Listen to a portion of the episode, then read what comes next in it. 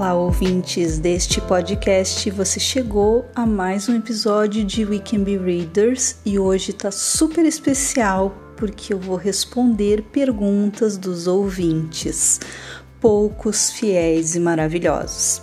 Vou contar como é que surgiu, né, de onde é que eu tirei essas perguntas e tal, para não parecer que uma coisa meio fake. Deixa eu pensar. Faz uma semana, eu acho, mais ou menos, eu lancei uma caixinha de perguntas lá no Instagram.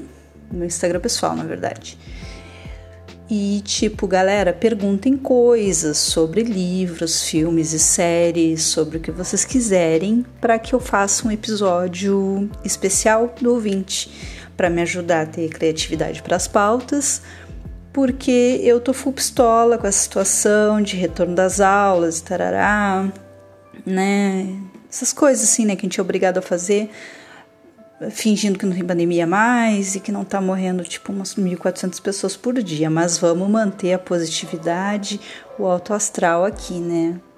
Não, não vou manter nada. Mas enfim, eu vou responder essas perguntas de forma a deixar o programa, né, funcionando, não esquecer o troço e de repente um dia nunca mais ter pauta para falar e de interagir um pouco mais com as pessoas que ouvem o podcast. Então, a primeira pergunta que eu tenho aqui, ela é uma perguntinha desgraçada feita por Giliard Ávila Barbosa. Giliard, tu me colocou numa saia justa aqui. Ele pergunta o seguinte: que clássicos tu consideras hipervalorizados e que best-seller é subestimado? Justifica, ainda bem professorzinho, né? Justifica. Bem Giliard, não sei. Uh, sempre quando eu penso em clássico que eu já. Que, quer dizer que não é nem que eu não aguente mais, é que eu nunca consegui nem começar para aguentar. Eu penso muito em Iracema. Aquele início já me dá vontade de atirar tudo pela janela, assim. Não, não curto aquilo existem razões pelas quais ele foi importante, tarará. Eu acho que a gente pode usar esse tipo de coisa para problematizar várias cagadas que tinham naquela época, mas, né, não gera assim uma coisa gostosa, tipo uma fruição ali. Então não curto. E Lucília também não curto não, tá? Ai, dizer, ai, grande romano, ai, uma chatice do caralho. E as coisas óbvias lá do, do romantismo, não curto.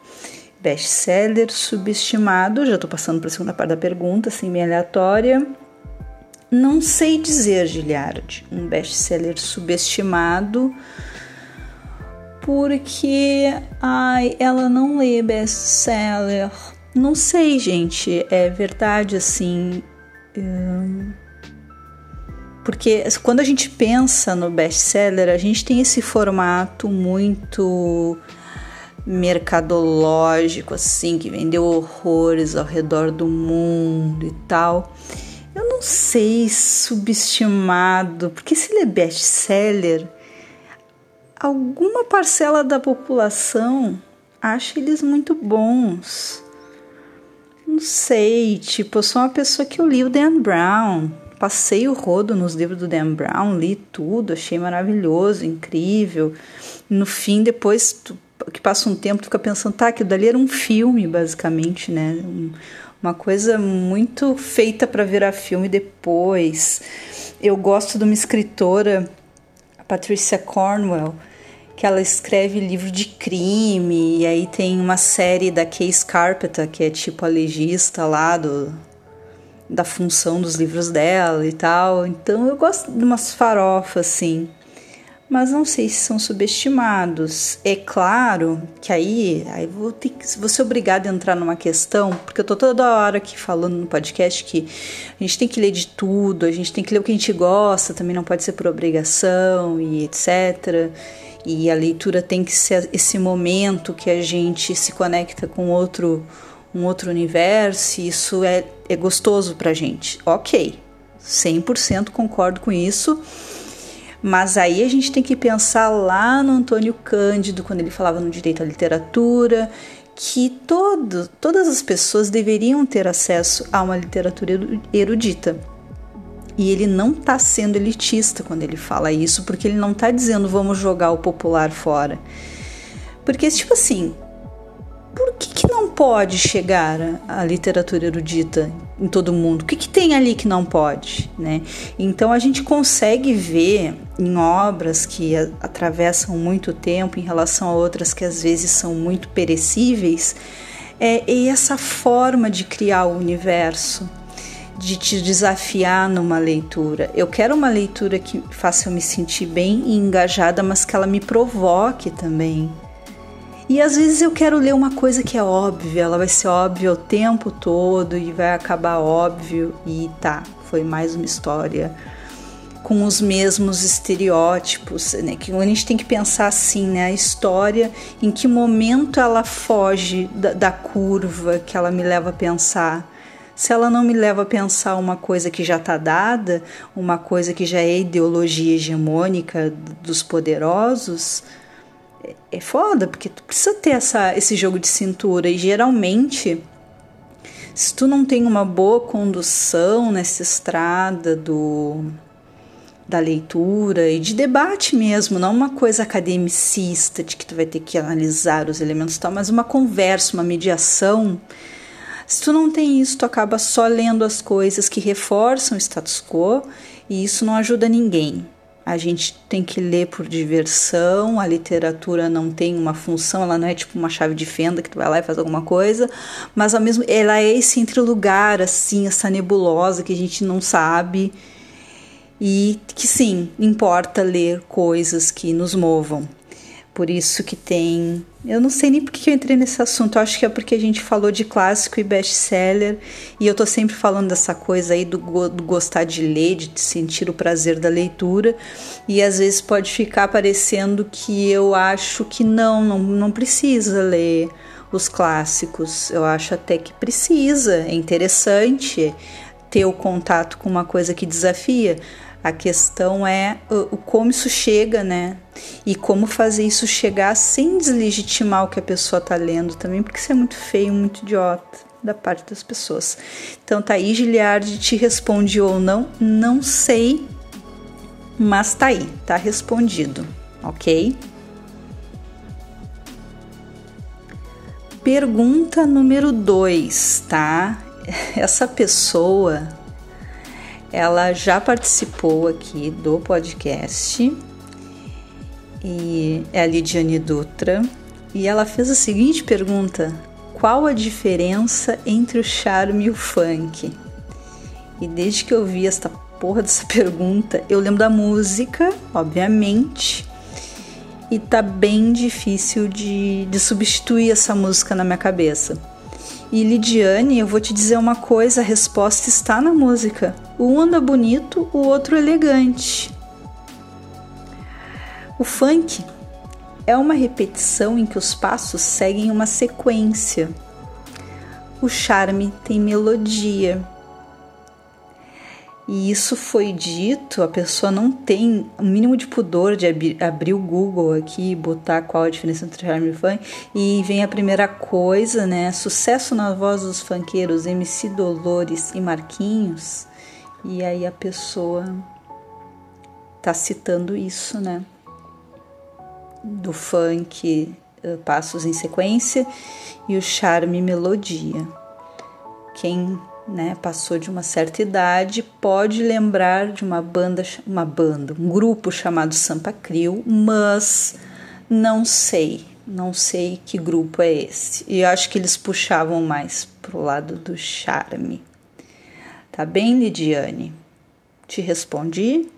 está satisfeita com essa resposta? Espero que sim, espero que tu esteja bem, tu te sinta muito orgulhosa de que eu coloquei essa pergunta aqui, porque eu não sei até que ponto as pessoas acreditaram que eu ia gravar um episódio com as, com as perguntas.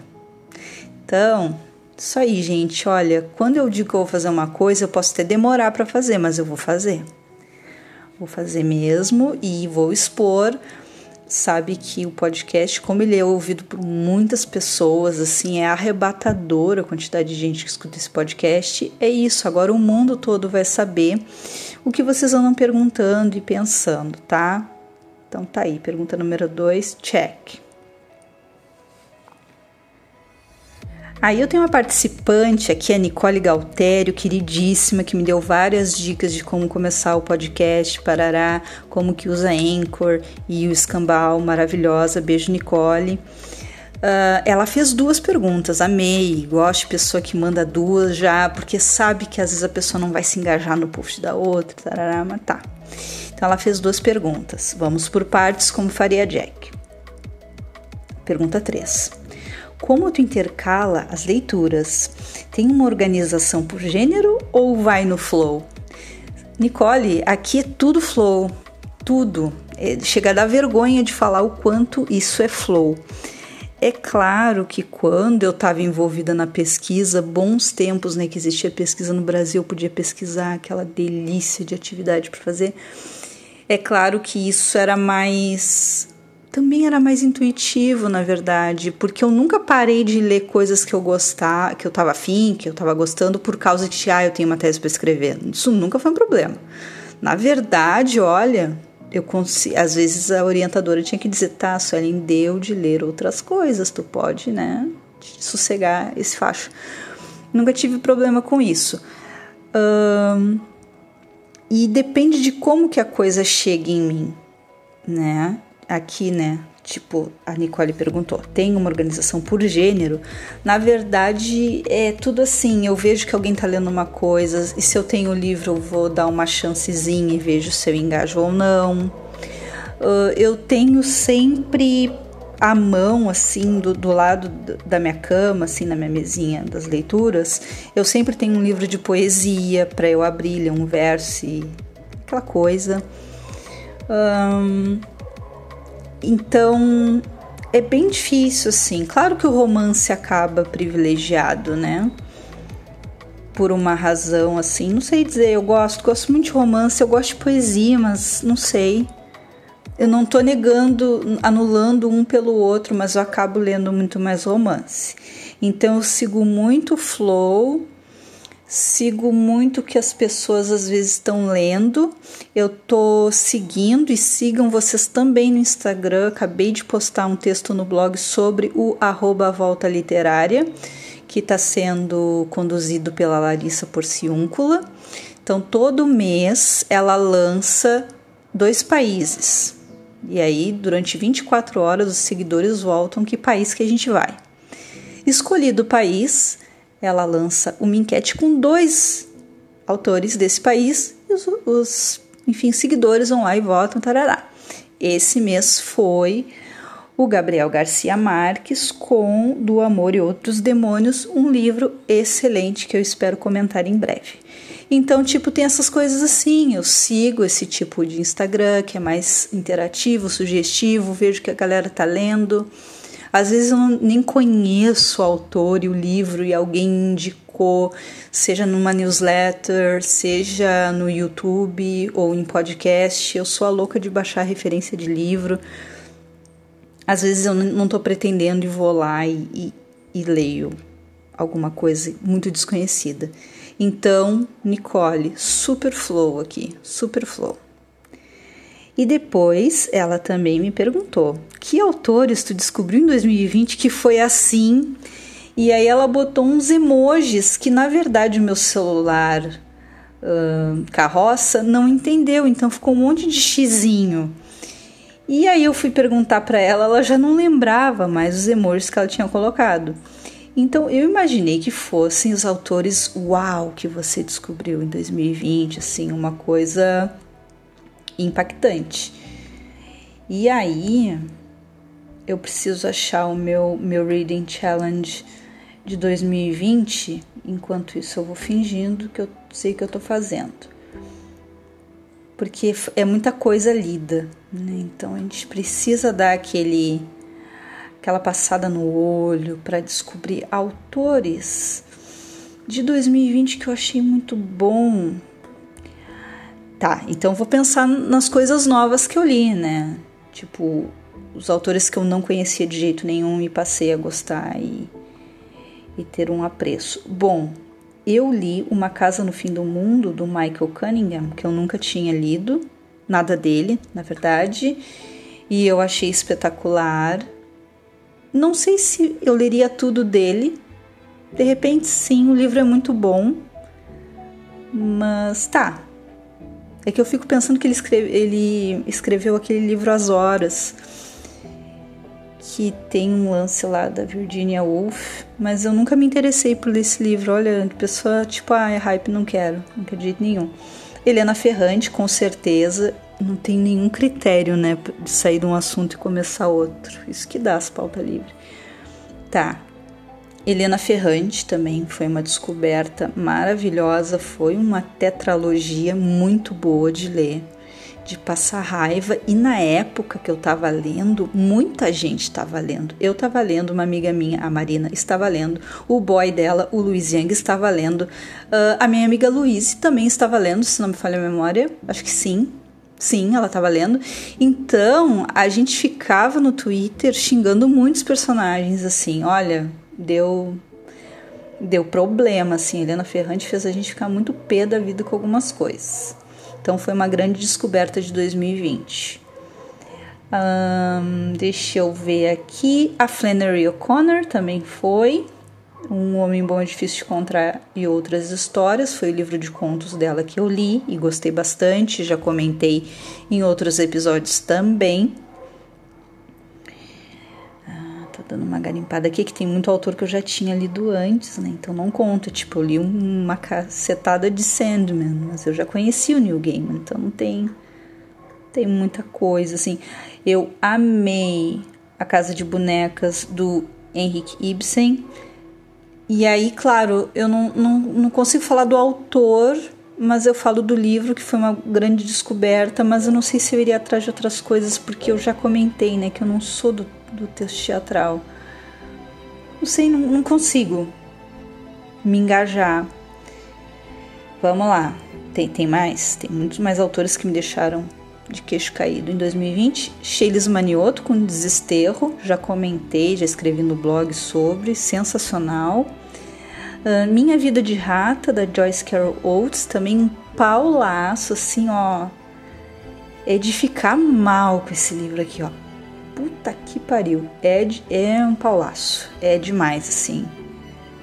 Não é para deixar as pessoas deprimidas, mas é porque ele ele toca demais na gente, assim. Toca, ele dá um soco mesmo. Então foi bem impressionante. E eu não conhecia, então, a Joyce. Não é um fato de, ah, eu li, mas já tinha ouvido falar. Não, era zero experiências, veio na tag também. E. Tá, foi esse essa boa primeira impressão que eu tive da Joyce. Depois eu li a poesia completa do Cacaso e amei ele enquanto poeta. Tem, tem seus altos e baixos, é claro, não vou dizer, nossa, ele lacrou tudo poeticamente.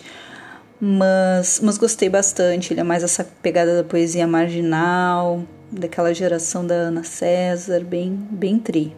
Gostei bastante. E depois, um autor que eu gostei bastante foi o Isaac Babel, que escreveu Contos de Odessa.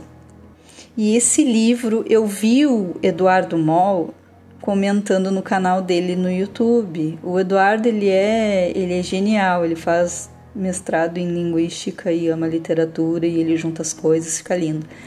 E aí ele comentou esse livro e tal.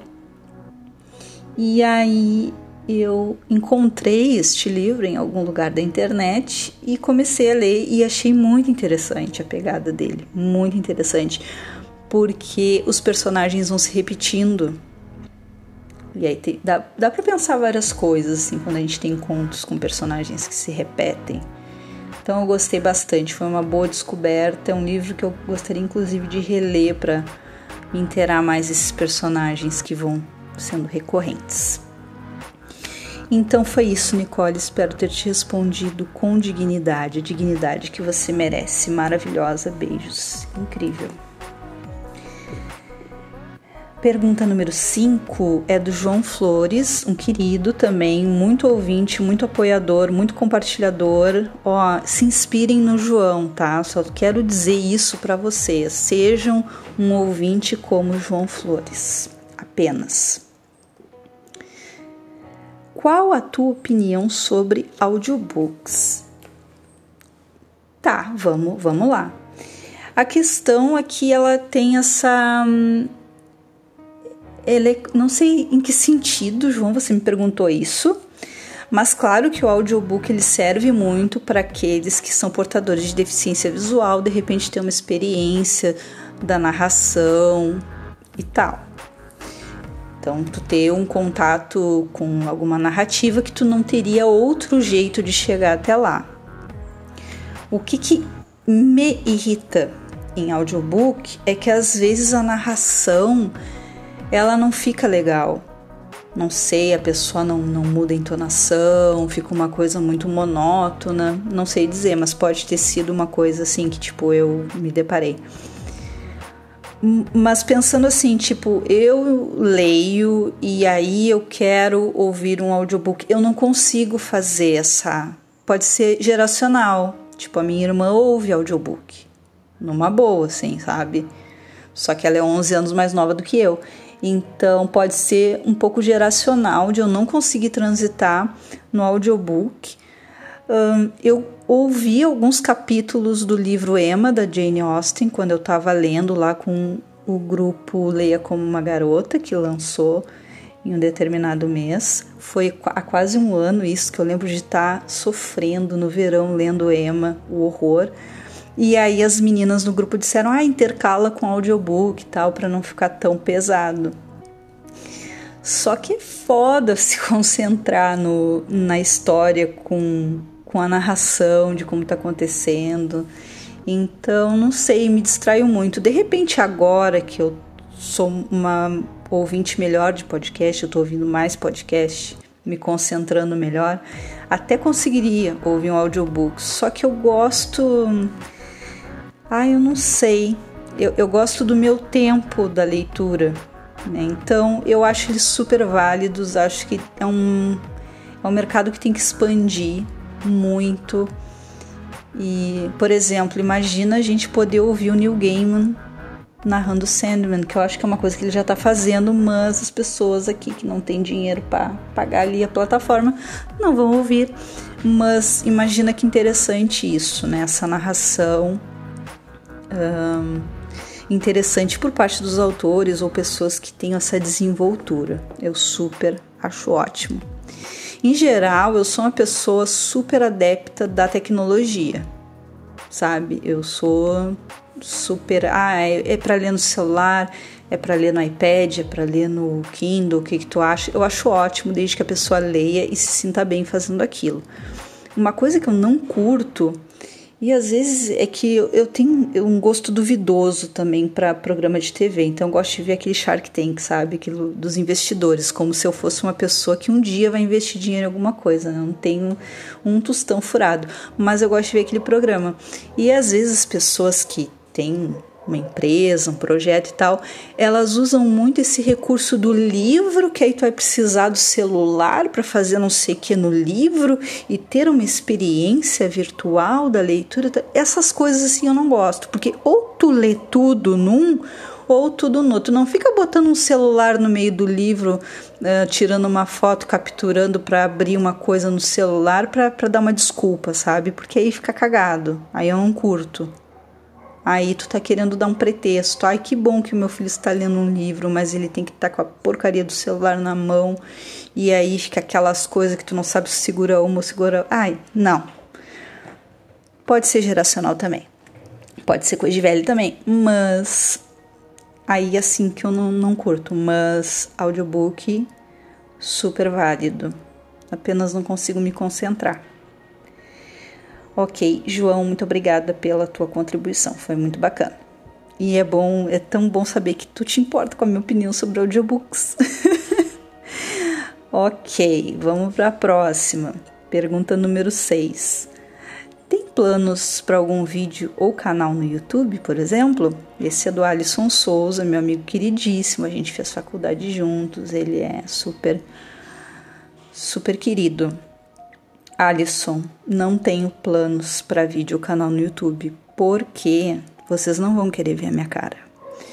Não, na verdade, assim, eu vou falar serião agora. Eu não, não curto essa coisa do canal, porque me parece que a pessoa tem que estar tá num estado de espírito muito mais bem-humorado para gravar do que, por exemplo, pode. Vocês não sabem se eu passei a tarde inteira chorando na cama, deitada, porque eu vou ter que voltar pro presencial. Vocês não sabem. Porque quando tu vai gravar um podcast, tu tem um tempinho assim para parar e respirar e falar as coisas que tu tem que falar. No vídeo já fica difícil. Vocês iam perceber na minha cara que alguma coisa ia estar tá errada, sabe? Então não gosta de, dessa interação que te exige que tu estejas muito bem até quando tu não tá bem. E eu sou tímida também, para é tímida, ela é tímida. Para aparecer em vídeo eu não curto muito. Tudo bem que a aula online me tirou todos os problemas com a minha imagem que eu tenho, mas enfim, eu não curto tanto e eu acho o YouTube um, um meio muito hostil. E eu não gosto de crítica. Não assim, uh, ah, eu vou te dar uma sugestão, tu faz isso, bah, gostei do episódio, mas poderia ter falado de outra coisa. Isso aí não é um problema. Na verdade, não é crítica que eu não gosto, eu não gosto do, da, do ódio gratuito, e é o que acaba vindo muitas vezes. Então, eu até gosto de ter, sei lá, 10, 12 ouvintes, que são os meus faixa aqui, não mais uma vez, não por essa questão de que ai, você é uma fada sensata, nunca vai ser criticada, mas porque nunca vai vir um ódio gratuito, que é o que eu não quero, vamos fuder, sabe? Tipo, vamos fuder a internet, tá, gente? Não são vocês. Ai, sei lá, ai, parece que a gente nunca consegue construir nada, isso tudo. Enfim. Então, por isso, Alisson, que você não vai me ver no YouTube, talvez. Não sei, quem sabe um dia, quem sabe um dia totalmente desprendida dessas ideias eu possa criar um canal no YouTube. Não sei. Vamos ver.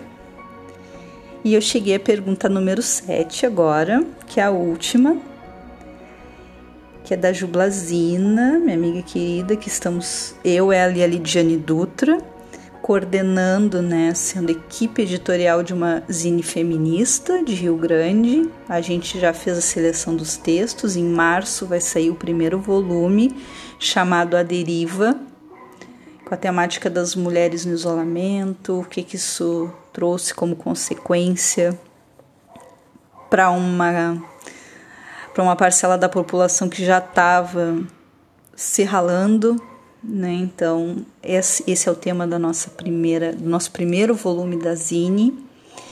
Aí, quando eu tiver mais novidades, eu divulgo aqui para vocês. Vai ser muito legal se todo mundo ler e compartilhar. A gente selecionou trabalhos muito bons.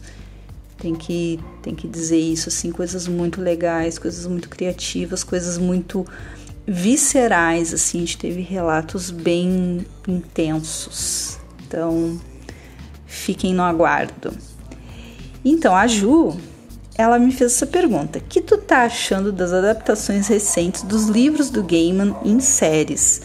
E aí eu tenho que dizer que eu não sou uma super assistidora das séries adaptadas, né? Dessas adaptações dos livros do Gaiman, eu não sou porque, por exemplo, Deuses Americanos, eu não li o livro ainda, então não quero ver a série.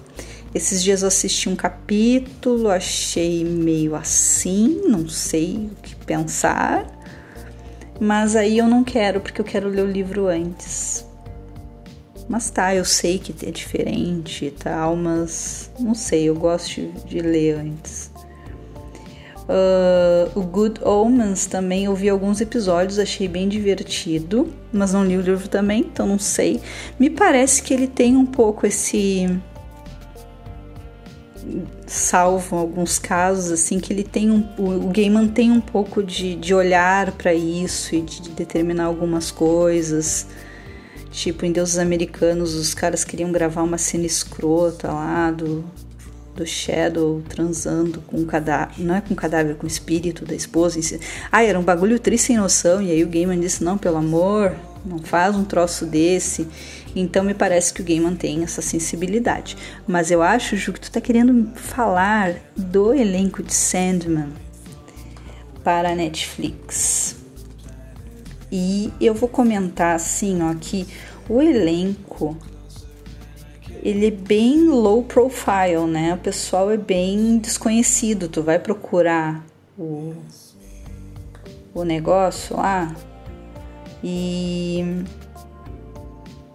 Eu conhecia só a, a mina lá do Game of Thrones, a Brienne, que inclusive é o nome do personagem, tá, gente? Não é o nome dela, que eu não sei pronunciar o nome dela. E outras pessoinhas lá. O cara que vai fazer o Sandman, que eu não sei o nome dele, poderia procurar e tô clicando aqui ferrando todo o episódio. Ele tem muito cara de guri de apartamento e eu acho que combina muito. Pelo menos com essa primeira fase do Sandman, combina pra caramba. Então, vou botar aqui um cast para ver se eu acho o nome do cara. Ah, o Tom Sturridge. E a do Game of Thrones, a mina, era Gwendolyn Christie. Ou Gwendoline. Ai, não sei. É que eu gosto de falar às vezes as coisas pronunciar certo, não é por uma neura de pronúncia, é para que vocês consigam pesquisar depois o nome, tá? Não, não é uma arrogância nesse sentido. Tem também o Charles Dance, que foi o carinha lá, o Lannister, que morreu sentado na privada, né? Ele era o Lannisterzão foda, não, não teve um, um fim muito digno. Depois tem a Vivian Achampong, não sei dizer, ela vai ser o Lucien.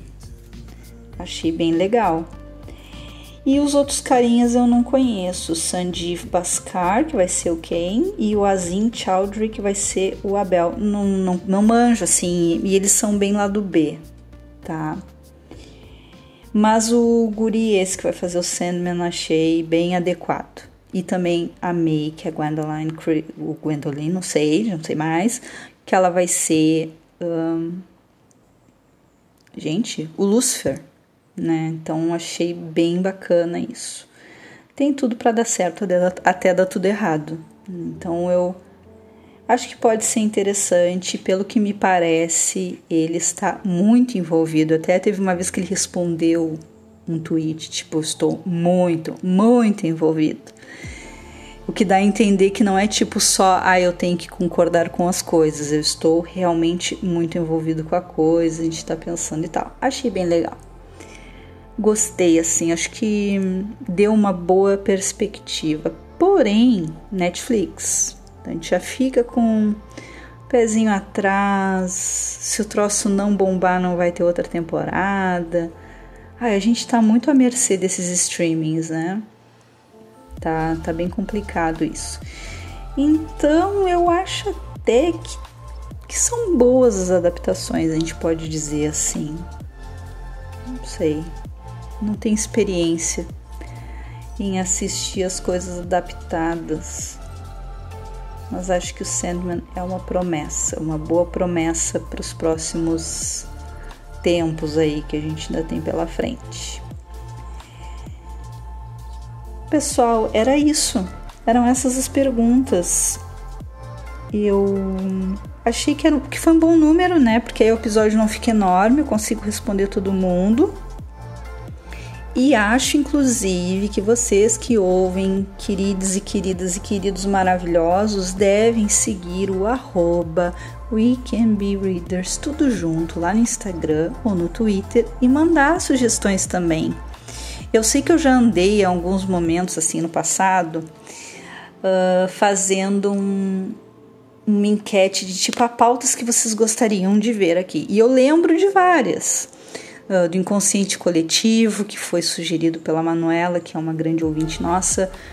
Uh, distopias para ler na quarentena, da Lidiana de Moraes personagens que só se fodem. Era uma coisa assim, personagens que só se fodem e a gente fica triste. Que a Josiane, uh, uma outra ouvinte querida nossa, também sugeriu. E, enfim, eu sei que tipo, ai, Sueli, mas a gente já sugeriu coisas e tu não falou sobre isso. É que, por exemplo, a pessoa vai falar de inconsciente coletivo. Porra, tem que estudar um pouco, né? Para dizer o mínimo, não é um episódio que pode sair assim com uma maior desenvoltura e tal. Ele precisa de uma, uma boa pesquisa antes para a gente não, não falar bobagem também ou tratar do tema não da forma como merece ser tratado. Então, realmente são tópicos bem bem sensíveis, assim, que, que exigem um pouco mais.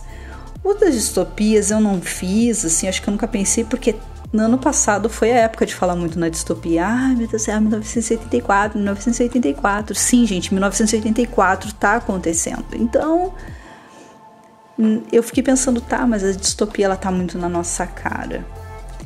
Isso sem falar de O Conto da Aya, que é um. Espero que continue sendo só um romance distópico e não, não assuma mais um lugar na realidade. Mas enfim, mandem, mandem as suas sugestões, eu vou adorar responder.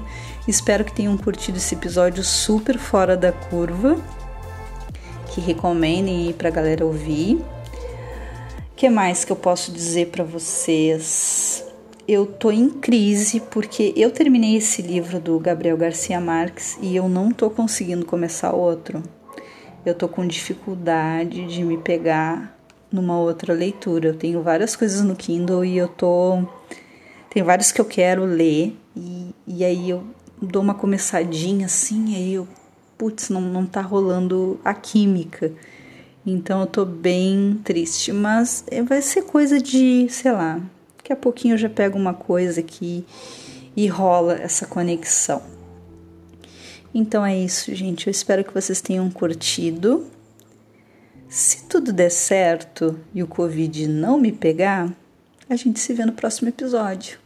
Tchau!